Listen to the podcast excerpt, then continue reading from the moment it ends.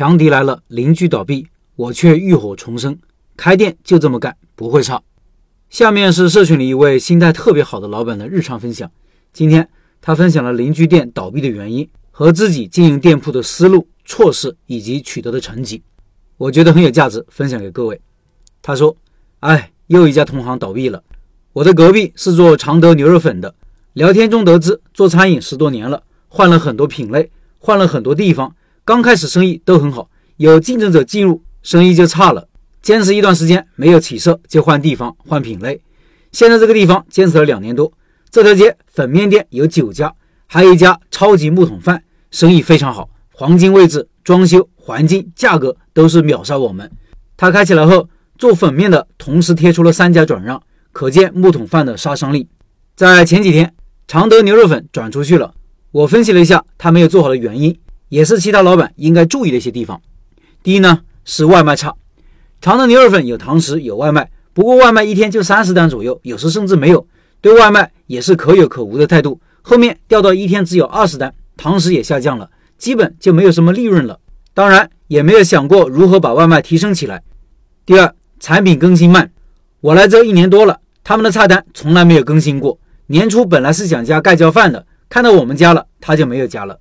第三，营业时间不稳定，有时候累了想哪天休息就哪天休息。有的时候一个月休两天，有的时候一个月休五天，有的时候一天中有事，随时就关门。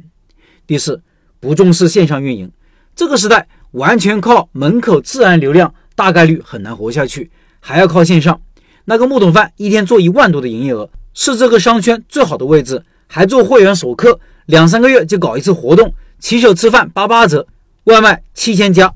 常德牛肉粉老板娘的抖音其实流量还不错的。至少一条有三五千的流量吧。我跟她说，抖音要做做宣传。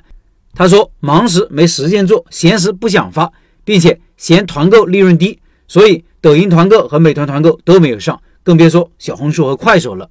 第五，心态不好，生意一差就说人少了，店多了都搞低价，竞争大了搞不了了。其实我认为，现在要想把生意做起来，必须是线上加线下，线下是位置，线上就是外卖。抖音、小红书等等，只有全方位的、全渠道的去获客，对于我们这种既没有品牌加持，又没有丰富经验，还没有强大资金的小老板，才会有一线生机。这个木桶饭来了以后，其实我的生意也受到了很大影响。年初装修后，我的堂食都快突破两千了，后面基本就是几百、一千左右，外卖也掉得厉害，上个月差点亏损。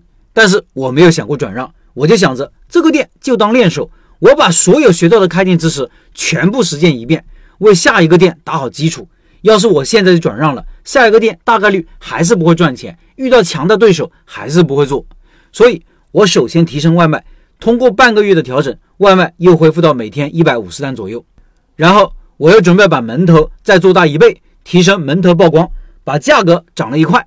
是的，你们没看错，生意差了，我还涨价了。涨了之后。并没有想象中的那么可怕，以为生意会一落千丈。相反，营业额还上涨了一些。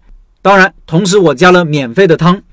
再次，我自己做抖音，请了达人来探店，发现请达人是个技术活，要会分析达人、选择达人，什么样的达人值多少钱，套餐如何设计。之前其实跟老师学过，但一直没用。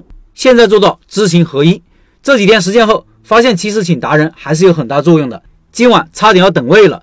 以前。看到别人的店通过抖音打爆，我好羡慕，我很想知道如何做的。今天总算会一点了，我下次做客单价高一点的。其实已经知道如何做了，前期通过抖音打爆了。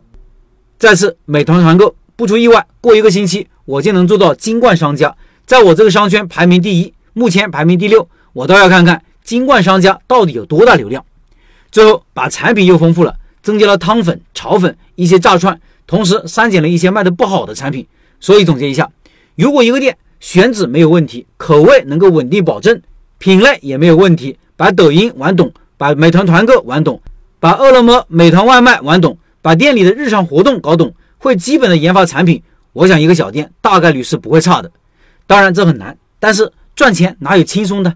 超级赚钱的项目都写在刑法里，我们只能赚些辛苦钱，辛苦钱能赚，其实已经很不错了。老板们，你们以为呢？